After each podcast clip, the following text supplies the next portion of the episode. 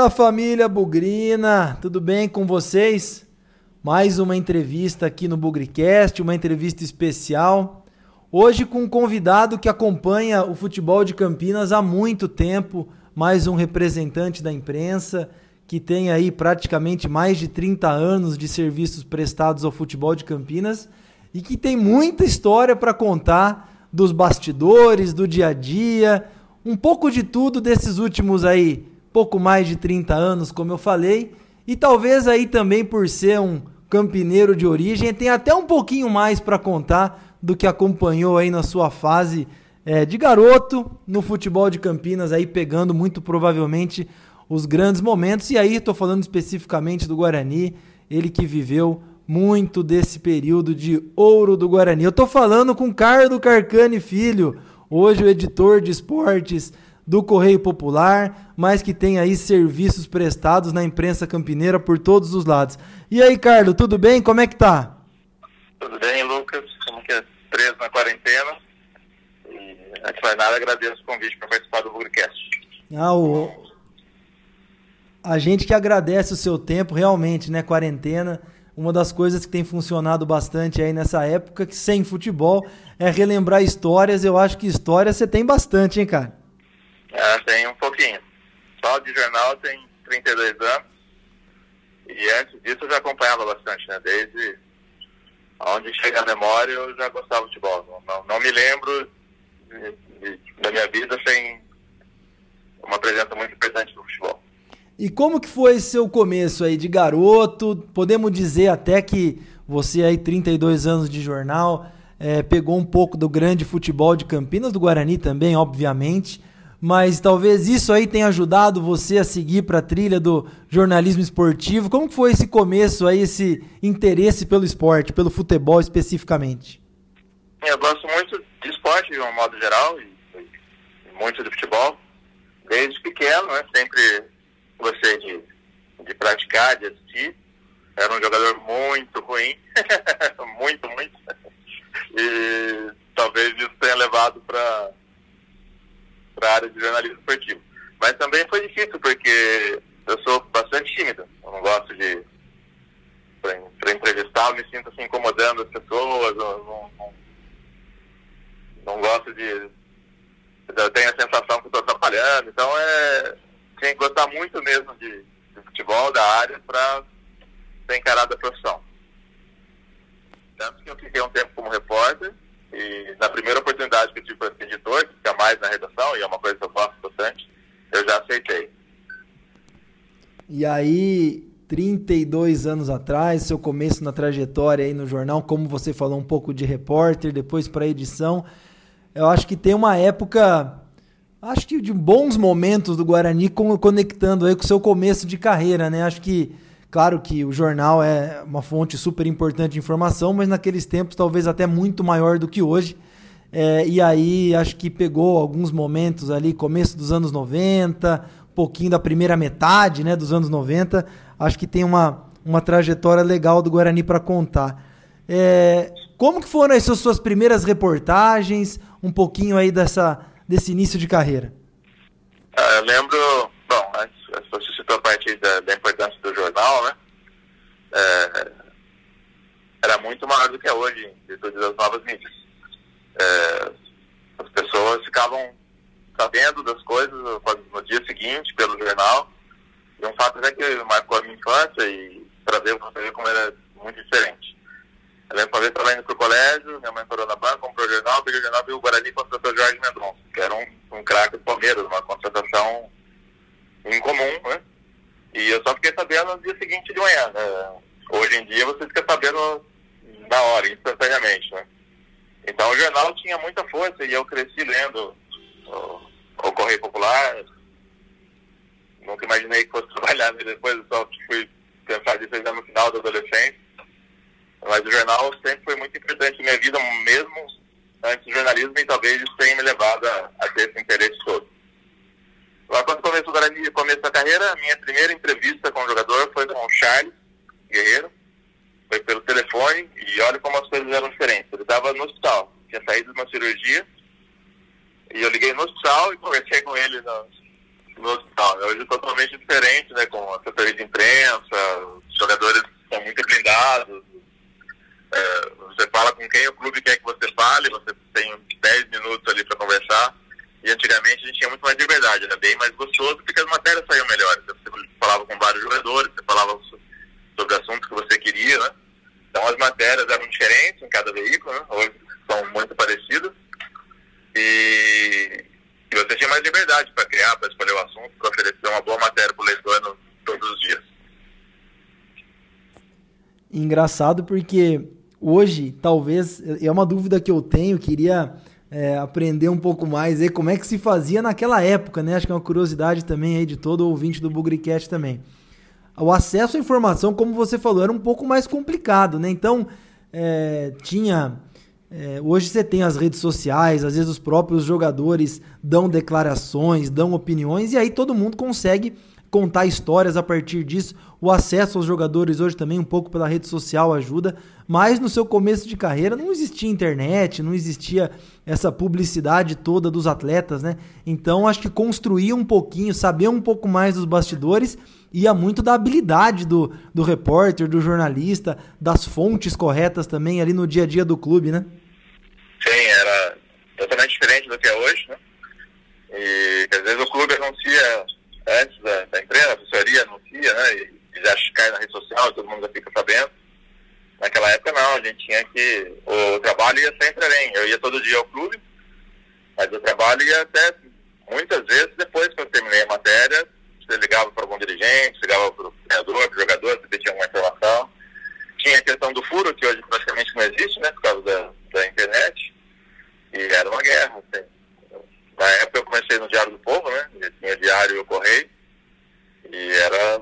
Eu gostava muito, era. É, é como se fosse uma competição, né? Eu não podia jogar, mas eu podia competir como jornalista. E era bem, bem bacana oferecer não só informação exclusiva todo dia, mas oferecer uma boa matéria todo dia. Era um desafio constante. É, eu não tenho dúvida disso. Agora, continuando ali, você falou do Charles. Charles é do começo dos anos 90 do Guarani, logicamente aí no seu começo de carreira. E o começo dos anos 90 que teve muita campanha interessante do Guarani, né?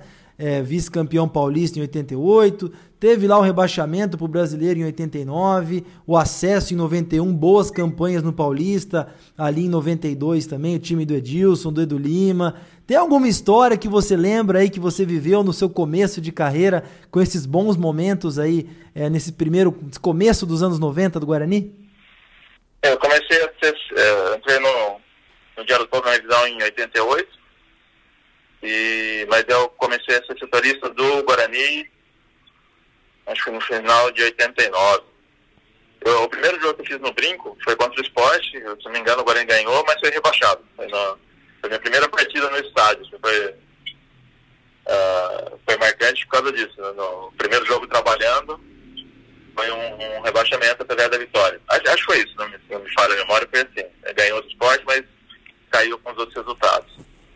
E, mas logo depois teve muito, teve grandes campanhas, teve o Edilson, eu, era setorista, e, e ele disputou 32 jogos pelo Guarani, 32 jogos pelo Paulista, em cada foram 16 e o Guarani não perdeu nenhum com eles. Foi um, foi um período bem interessante né? para começo, começo ali da minha carreira. É só um parênteses aqui para a garotada que tá ouvindo a gente, Edilson, Edilson Capetinha, esse que tá na televisão o tempo todo aí junto com o Neto, que foi campeão do mundo em 2002.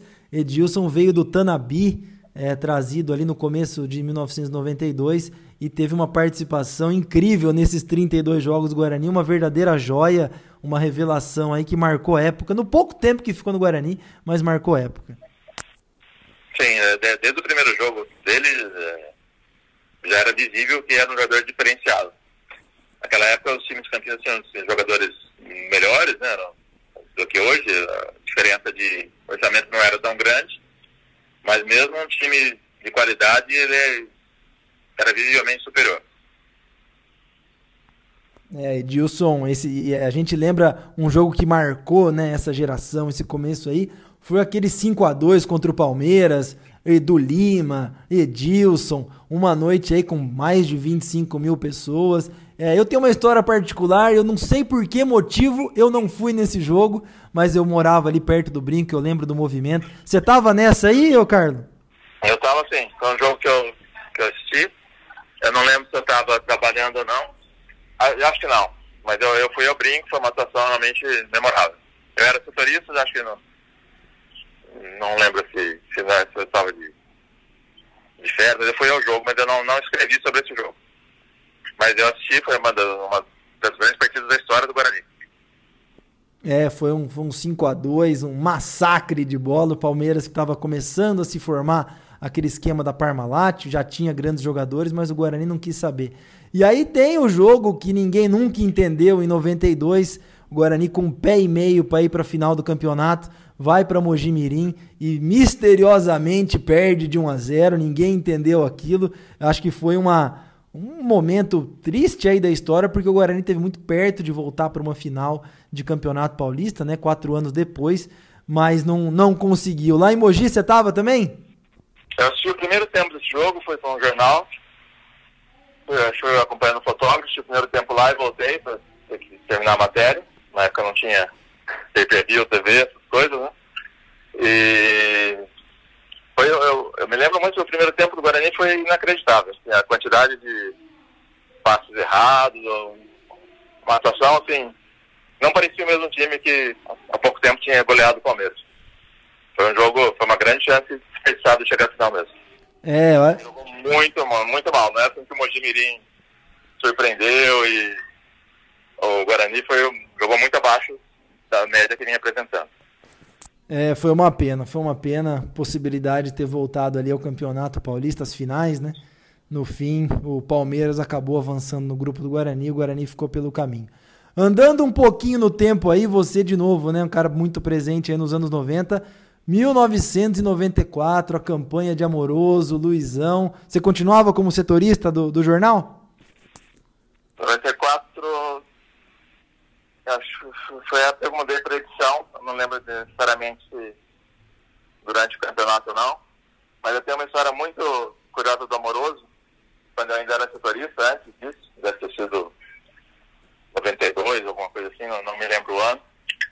Ele era artilheiro, eu fui fazer matéria com ele, no, fui lá no CT, porque ele era artilheiro do Campeonato Paulista de Juniores da época. Ele tinha mais gols do que o segundo melhor ataque, que era do São Paulo. Então eu me lembro de eu cheguei lá no CT, perguntei para roupeiro, quem que é o amoroso? É aquele ali. Aí acabou o treino, a gente foi até lá de frente do brinco, ali em frente à sala de imprensa, conversamos bastante tempo ali. E, e virou o que virou, né? Não, não era artilheiro com tantos gols por acaso. Olha... Os maiores que eu vi jogar.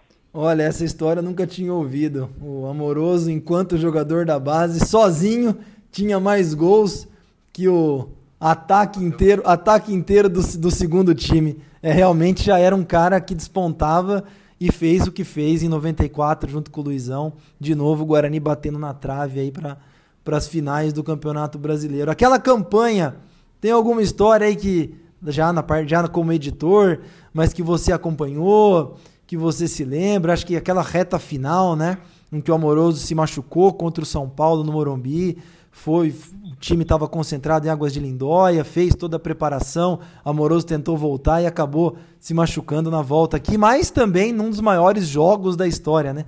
Aquele 4 a 2 contra o São Paulo inesquecível. Sim, o jogo contra o São Paulo foi muito marcante. E uma atuação também entra igual essa aí do, igual do 5 a 2 né? Contra um time muito forte, um time poderoso. E o Guarani não só venceu, como passou por cima, né? É um, uma, uma pena para o Guarani que ele tenha se machucado no momento decisivo, porque senão poderia dar então, de, de ser diferente na final. É, ele foi uma pena porque o Guarani já havia, havia enfrentado o Palmeiras na primeira fase, ganhou de 1 a 0 um jogo lá no Parque Antártica, é jogo fora de casa, inclusive. E aí cruzou com o Palmeiras no mata-mata. Quase, né? Chegou a fazer 1 a 0 no Pacaembu, mas depois tomou 3, o Amoroso sem poder jogar, lesionado e na volta já não teve, já não teve muita condição. E aí acho que foram esses aí, depois tem 96, tem 99, então acho que nessa vamos dizer assim, nesses seus primeiros 10 anos de carreira, uma, uma presença muito próxima aí de grandes momentos vividos pelo Guarani. Acho que ali você falou, caramba, minha escolha aqui pelo jornalismo esportivo, acompanhar o Guarani, os times de Campinas, eu acho que eu estou no caminho certo, né? O Guarani estava com sempre os melhores elencos do Brasil, fazendo campanhas aí de destaque. Parecia que estava tudo bem, né? É, é, apesar de ser essa época, esse período que você citou, apesar de estar sendo um período muito bom, muito forte, na minha infância era melhor ainda, né? Então, é, mas é, tanto no, no, período anterior como nesse, para você jogar tanto em qualquer um time de Campinas, os jogadores tinham que ter muita qualidade, né? Para você ser reserva aqui, você tinha que ser um bom jogador. E aí, com o passar do tempo, acho que a Lei Pelé mudou muito e afetou bastante, acho que esse foi um fator determinante, né? E aí a diferença ficou gigantesca entre os times da capital, né? O poder financeiro. E, e aí mudou bastante, daí veio uma série, não só, não, não atribuo também apenas a, a mudança da legislação, mas as más administrações nesse século, a partir do ano 2000, o time foi muito mal gerenciado, né? pessimamente, né? E, porque não era para cair tanto como caiu, né? Mas faz, faz parte, a gente cobre os bons e os maus momentos. É, é aí que eu... A missão é levar a informação ao leitor. É aí que eu queria chegar, né? É, tem ali o momento da, da Lei Pelé, tem ali o momento da mudança praticamente aí da, da relação dos clubes com os jogadores, né? E também tem uma série de problemas de gestão do Guarani. Eu ia perguntar justamente isso para você. É, o que, que você acha que veio primeiro é, nessa, nessa derrocada aí do Guarani? Se foram as más administrações ou se foi aí a, a Lei Pelé? Que todo mundo fala que a Lei Pelé prejudicou os times, mas eu queria entender aí o seu ponto de vista sobre se foi só isso ou se as administrações também foram responsáveis. Ah, eu acho que as más administrações são com 85% da responsabilidade. Porque, tudo bem, mudou a legislação, ficou mais difícil, você não é, não consegue formar uma base boa, não consegue trazer bons jogadores, mas assim, se você for bem gerenciado, você consegue manter um nível de competitividade, né? Você pode não ser ganhar de 4 do São Paulo, de 5 do Palmeiras, mas você consegue se manter na primeira divisão, pelo menos, né? Isso já não é pedir demais, né? E o Guarani caiu e caiu e caiu muitas vezes. Eu acho que isso não tem a ver com a nova legislação, que atrapalhou muito, mas sim com, com má gestão, péssima gestão. É, e a gente tem. Estamos pensando assim nessa sua, segun, nessa sua segunda década enquanto é, jornalista esportivo campineiro. Aí foram momentos muito ruins, né? Não que a terceira ainda já tenha sido excelente, né? Mas ali no começo dos anos 2000, metade dos anos 2000, até por que não, é perto do final ali do, da primeira década dos anos 2000, 2006, 2007, 2008 e 2009 as coisas começaram a melhorar um pouquinho em termos de resultado, mas ficou muito longe daquilo que você acompanhou no, no começo da sua carreira, né? Muito longe. Sim, sim. É, é incomparável. Se eu não tivesse vivido as duas fases alguém me contasse, eu não acreditaria. Uma vez eu escrevi uma coluna, já faz um tempinho já, sobre, a coluna era Milão era aqui, né? Nós temos que a Inter e o Milan eram mais fortes, bem mais fortes do que são hoje, né? eram dois melhores, era como se fosse o Barcelona Real. Porque a gente chegou a ter aqui no final dos anos 70, começo dos anos 80, metade da seleção brasileira jogando em Campinas, né? E, e é, um, assim, é um nível ainda superior aos anos 90 e, infelizmente, não dá nem para comparar com o que aconteceu no, no início do século. Né? É até difícil acreditar que é o mesmo time. E, mas é, faz parte do, do ganhar e perder. É, eu acho que você falou uma coisa muito legal, né? Se não me. Se eu não tivesse vivido, talvez eu não acreditasse. E tem uma molecada hoje aí, principalmente aí o, o grande público que acompanha o Bugricast, que sabe dessas, desses momentos do Guarani muito pelo YouTube, muito por, por aquilo que os mais velhos contam, e talvez muitos deles possam não acreditar em tudo aquilo que o Guarani representou para o futebol brasileiro. Eu sou um pouco mais novo que você. É, as minhas primeiras memórias são aí justamente no seu começo de carreira, então um pouco do que a gente conversou agora. Mas eu escutei muito do meu pai, escutei muito do meu avô, pesquisei também, mas realmente acho que a garotada, a hora que escuta falar de 78, de Libertadores, de Campeonato Brasileiro de 86, de 82, deve tentar traçar algum paralelo e até uma para ajudar essa molecada aí, voltando no exemplo que você acabou de falar. É... Quando o Guarani contratou o Jorge Mendonça, você viu no jornal, era como se o Guarani contratasse quem hoje, para essa molecada entender? Ah, o Dudu, por exemplo. Não que ele faça tanto gol que o Jorge Mendonça, mas é, um time, um time brasileiro, né, do Palmeiras, é, o impacto seria o mesmo, porque tinha era jogador de seleção brasileira, jogava no time grande, e o Guarani contratou, né, irmão? Vou nem estar dizendo o auge, porque talvez o auge dele tenha sido 82, né? Ele viveu um período dele aqui espetacular, né, da carreira dele. E naquela época o Guarani tinha condições de ir lá e contratar um jogador de nível. É, hoje é inimaginável, não dá para conceber, né? Porque tem dificuldade para contratar até jogadores aí de times é, pouco expressivos, de com salário baixo, desconhecidos, e é difícil. Né? E naquela época, contratar um jogador do Forte Mendonça foi impactante. É, então, viu, garotada? O Guarani, esse exemplo aí que o, que o Carcani deu. 1981 tirou ali um grande jogador, talvez um dos melhores do Palmeiras. É praticamente a mesma coisa que hoje é, o Guarani ter condições é, e estrutura para ir lá no Palmeiras e falar, Dudu, chegar ao Palmeiras e falar, tá aqui o dinheiro, manda o Dudu para cá então acho que é um, é um exemplo bom porque o Dudu, a molecada hoje toda conhece, talvez nem todos tenham visto Jorge Mendonça jogar. Uma das coisas que eu mais gosto de acompanhar no seu trabalho, Carcane, acho que você tem opiniões sempre muito bem embasadas, é bastante conteúdo, acho que é uma, uma você escreve de uma forma bastante inteligente. E como que você tem visto assim esse esse Guarani é, dos últimos anos, é, sofrendo para sair da Série A2, para sair da Série C? Hoje, graças a Deus, né? É, já numa condição um pouco melhor, longe ainda daquilo que já foi, mas pelo menos é, é, disputando aí Série A1 do Paulista, Série B do Brasileiro. Como é que você vê esse processo aí de, de tentativa de retomada, de, de reorganização? Quais são seus seus pontos de vista aí? Ah, para o cenário atual, para o modelo de gestão atual do Guarani, eu acho que ele está hoje no melhor que ele pode ser se conseguisse, não, não que seja possível subir para a Série A, mas eu acho muito difícil que suba para a Série A e consiga se manter por 3, 4 anos. Dois ou três. É. Eu acho que o risco de subir e, e cair, se, se quando conseguir subir, vai ser grande. Então, eu acho que sim, primeiros anos Paulista de Série B no mundo. Pelo menos ficando longe do rebaixamento, como ficou no, ano, no primeiro turno do ano passado, quase que volta para a Série C. Eu acho que esse é um estágio que, com esse modelo de gestão, é o que o, o limite pelo pela quantidade de recursos que tem, pelo orçamento que tem.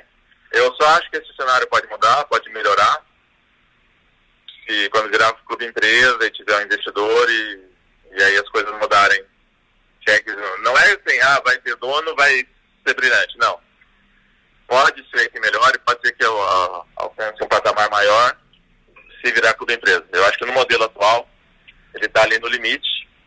E esse ano, por exemplo, é, muito pelo trabalho do, do técnico, que eu acho muito bom, o Thiago Carpini, está ali dentro do padrão máximo que essa gestão alcança. E aí, quando você fala é, em, em ponto máximo, você está falando do quê? Você está imaginando receitas, está imaginando estrutura? O que que, o que, que, fal, o que, que falta para conseguir mudar, ou usar o termo que todo mundo gosta de usar hoje, né? O que, que falta para chegar em outro patamar? Receita, eu acho que é isso que falta. Eu acho que com o que recebe de TV, né? É, é, a menor, por exemplo, não recebe mais do que ninguém com a capacidade que tem de patrocínio, de renda, com a fonte de renda que tem, eu acho que o seriado paulista, Série um paulista Série B brasileiro é um, é um bom patamar.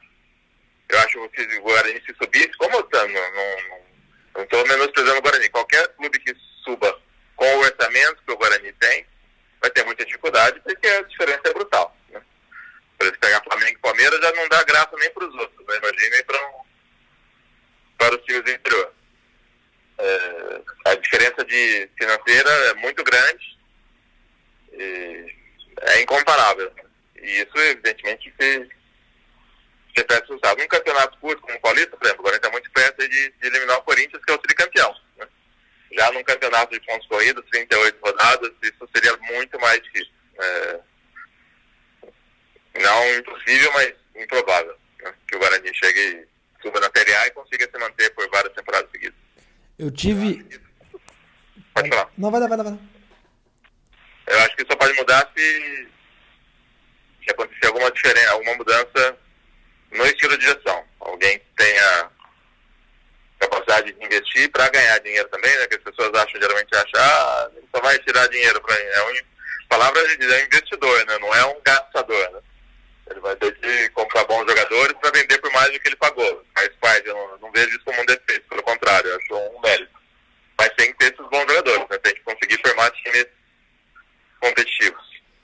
E, e a gente tem. É, quando eu era garoto, eu ia falar muito que os jovens jogadores, tinha jogadores do país inteiro queriam jogar na, base do Guarani, né, na base da Ponte, eu lembro do time da Ponte 81, foi um time que eu acompanhei bastante, e esse dia eu estava conversando com o Sérgio Guedes, ele falou, subiram, ele, quando ele subiu para o profissional, subiram 15 jogadores. Então veja bem, a Ponte tinha um, o, time que fez a melhor campanha na história do brasileiro dela, em 81, e subiram 15 da base. É, quanto tempo leva hoje para subir cinco da base, tanto em um time como em outro, né? Então isso mudou demais e aí isso explica a queda de nível, né, a queda de patamar. Eu acho, hoje o que eu enxergo, a gente nunca sabe o que vai acontecer daqui a cinco meses, né, quanto mais daqui a cinco anos, dez anos. Eu acho que só isso só pode mudar se tiver uma mudança forte de gestão. Com o modelo atual, acho que o Guarani está fazendo o que pode. E a gente teve essa discussão, né, num, num grupo aqui do, do WhatsApp do pessoal que tem as páginas do Guarani. Foi uma discussão muito legal, porque eu tenho um pensamento muito parecido com o seu. É... E aí o pessoal mais novo ficou meio bravo, falou: pô, então quer dizer que a gente não vai poder querer ser um pouco maior? Não, não dá pra, por exemplo, brigar por uma Série A esse ano. E aí a gente vê o que acontece no ano que vem, se cai, se não cai. Será que tem um pouco esse ponto de vista de, putz, a gente tá fazendo o que a gente pode, não é uma coisa meio frustrante, do tipo, não dá para brigar por algo mais? Não, veja bem, é, subir eu acho que dá. Eu acho que tem, deve ter uma missão. Eu, o que eu acho que não consegue é se manter na Série A por três, quatro anos seguidos, por exemplo. Subir, eu acho que é uma meta que o Guarani deve ter e é possível. Não, não seja fácil, mas é, é possível. Não deve se conformar, ah, estamos na Série B aqui, tá bom. O que eu quis dizer que é o, o limite, é, de uma forma, assim, no, no longo prazo. Eu acho que o Guarani tem condições de subir, mas vai encontrar muita dificuldade para se manter por alguns anos. Como qualquer clube que tenha um orçamento similar. Porque a diferença é muito grande. A distribuição do bolo da TV, a distribuição no mercado publicitário, as rendas, né? os clubes grandes têm um jogo que o Guarani tem temporada de quase de renda, né? se não tiver não chegar em uma final. Né?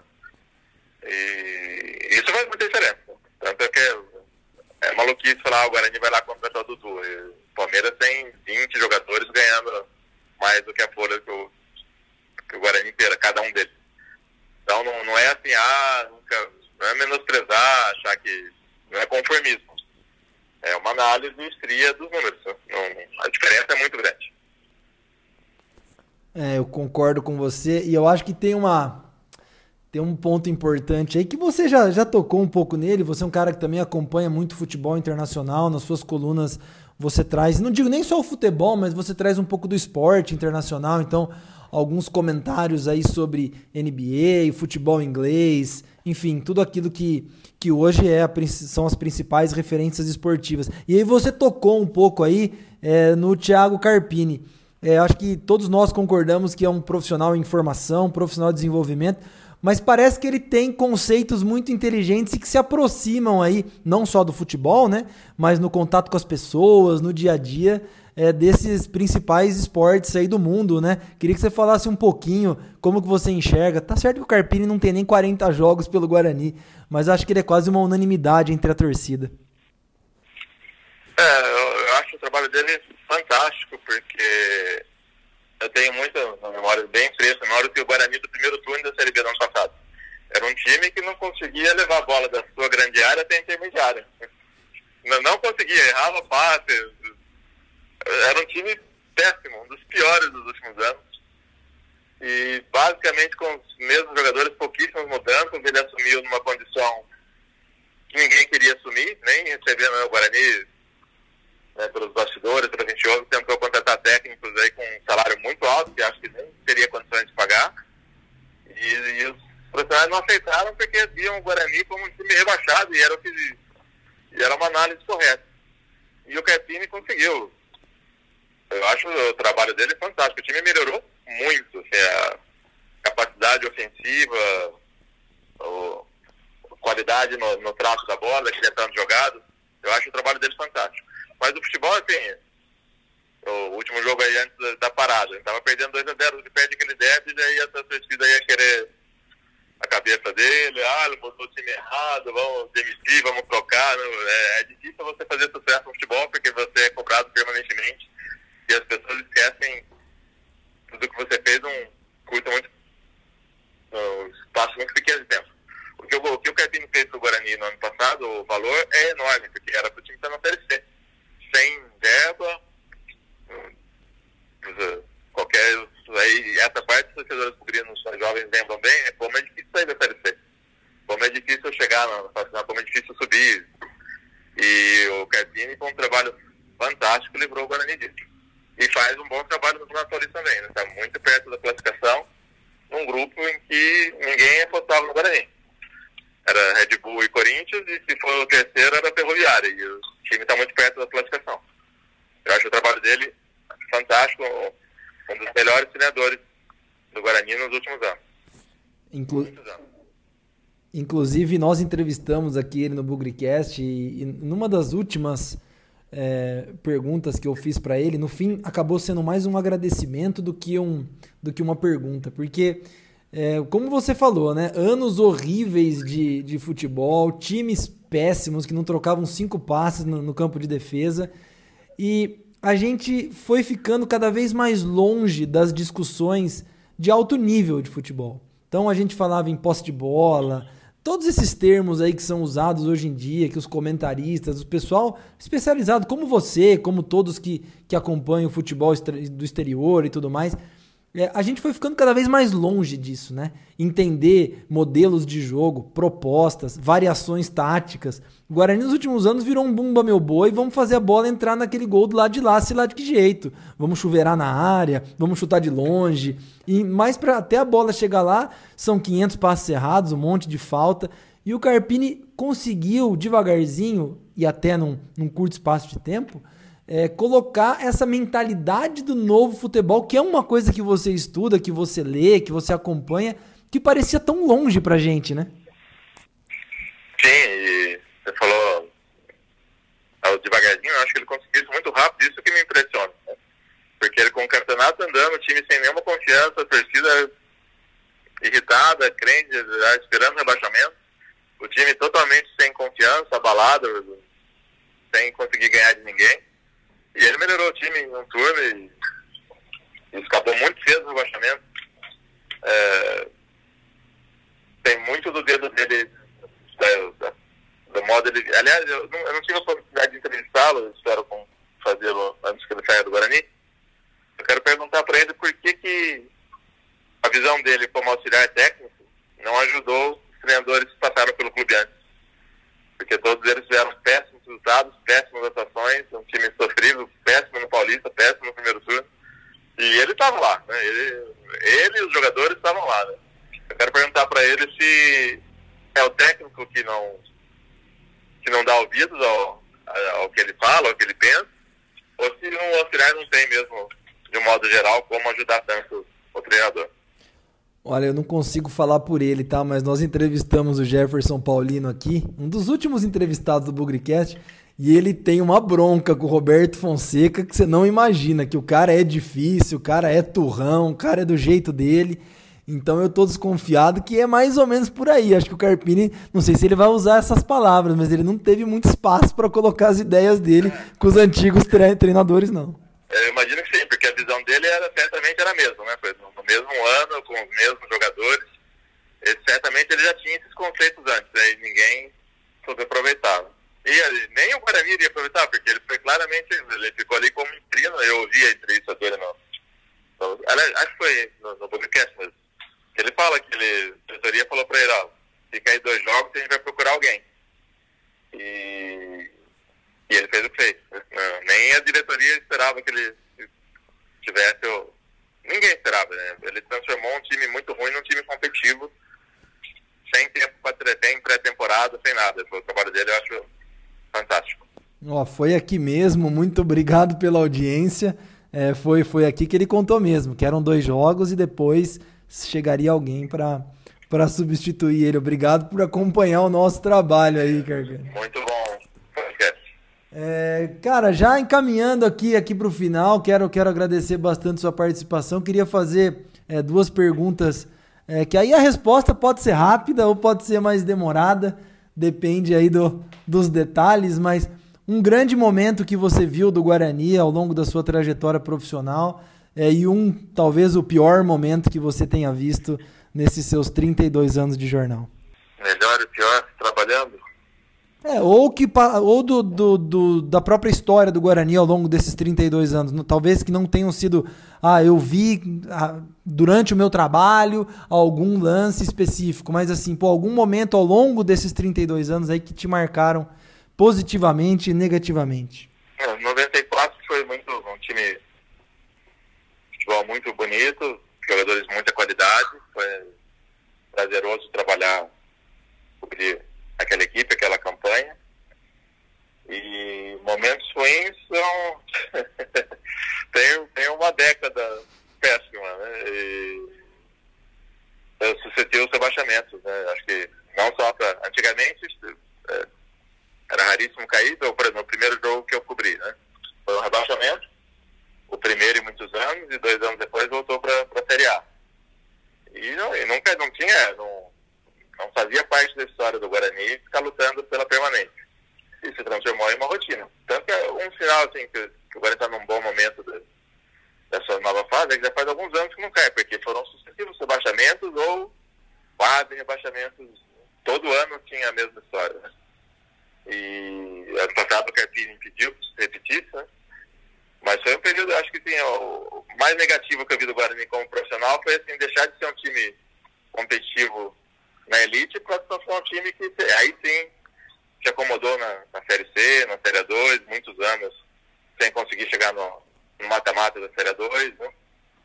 E, e acho que esse é o pior, essa queda brutal e acomodação com isso. Aqui eu, eu atribuo essa incapacidade, essa acomodação, esses péssimos resultados à péssima gestão. Não, não tem nada a ver com leite leve, acho que tem a ver com, com má administração. É, gente, complicado falar que os momentos do Guarani duram ruins, né? Tem mais de uma década, mas é a mais pura verdade. Infelizmente, infelizmente foi isso mesmo. Da mesma forma que eu falei, a Milão era aqui, de grandes jogadores, é, é, mesmo antes aí de, de trabalhar, né? era um time, time do recorde de 82, do recorde de 78, são recordes importantíssimos na história do brasileiro que perduram até hoje. Né? Nem o, o, Flamengo do Jorge Jesus, imbatível, conseguiu quebrar, né? E, se continuar assim, talvez o, o, de vitórias principalmente pode ser que alcance. Mas é, então, não, era um time fantástico. Né? E da mesma forma que a gente viu um time fantástico, a gente viu no início desse século um time. Não, não são as, o problema não são as derrotas em si. O problema é o motivo delas, né? Como o time foi maltratado, largado, mal gerenciado, muita responsabilidade, gastando dinheiro que não tem, perdendo inúmeros processos na justiça sem sequer mandar um, um advogado na audiência. Né? Foi, não, do mesmo jeito que, né, o livro do Barcelona, a bola não entra por acaso, um time não cai tanto por acaso. Né? essas derrotas, esses fracassos não são, ah, deu azar. Não. Os dirigentes do Guarani nesse século fizeram o primeiro tantas derrotas. A culpa é deles. É, enquanto isso, nós aqui, torcedores, sonhamos por dias melhores, fazemos a nossa parte aqui, todo mundo que está ouvindo o Bugricast, é, sócio torcedor, ingresso, viagem, geração de conteúdo. É difícil, mas quem sabe aí dias melhores estão por vir e que o pior tenha ficado para trás, né? É, eu queria agradecer a sua presença aqui, na sua participação no Bugricast. E eu também queria dar um, falar um, um obrigado diferente para você. É, eu, com 4, 5 anos de idade, sempre é, conta minha mãe, meu pai também, que aos domingos acordava eles seis e pouco da manhã, sete horas da manhã, porque eu queria ler o jornal, eu queria saber o que, que como tinha sido o jogo do Guarani ou qual seria o jogo do Guarani é, do dia, né? E aí meus pais me saíam da cama, pegavam o jornal, um hábito que a gente tem até hoje com o Correio Popular, e eles liam para mim acompanhando é, com o dedo e acompanhando com o dedo. E foi assim que eu aprendi a ler. É, com eles ditando para mim o jornal, muito provavelmente algumas das suas reportagens mas a minha mãe e meu pai falam até hoje que eu aprendi a ler antes da hora, justamente porque eu queria saber o que o jornal dizia sobre o Guarani. Então, é, para mim é uma satisfação muito grande conversar com alguém que talvez direto ou indiretamente também tenha ajudado na minha educação e ajudado a, a me aprender a ler. Muito obrigado pela conversa, viu? Eu que agradeço o convite. É muito gostoso falar sobre, sobre jornalismo, sobre futebol. Eu agradeço demais a sua lembrança. Show de bola e mais uma vez, obrigado. É, que tomara que a gente volte a nos falar rapidamente aí para contar uma história boa, que essa quarentena passe também e que a gente volte a ter o futebol é, na melhor segurança possível e que o Guarani continue é, na sua trajetória aí de sucesso no Campeonato Paulista. Né? Muito obrigado. Foi um prazer participar e torcer para isso tudo acabar logo da melhor maneira possível, porque né, mas na parte de futebol né, já não basta os problemas, as dificuldades que os clubes têm, né? Ainda bem mais uma dessa, mas é que afeta todo mundo, né? Não só, não só o futebol, afeta todos nós. Mas é, vamos passar por isso. Ótimo, cara. Muito obrigado. Grande abraço. Avante, avante, meu bugre, que nós vibramos por ti, na vitória ou na derrota. Hoje sempre Guarani Ride.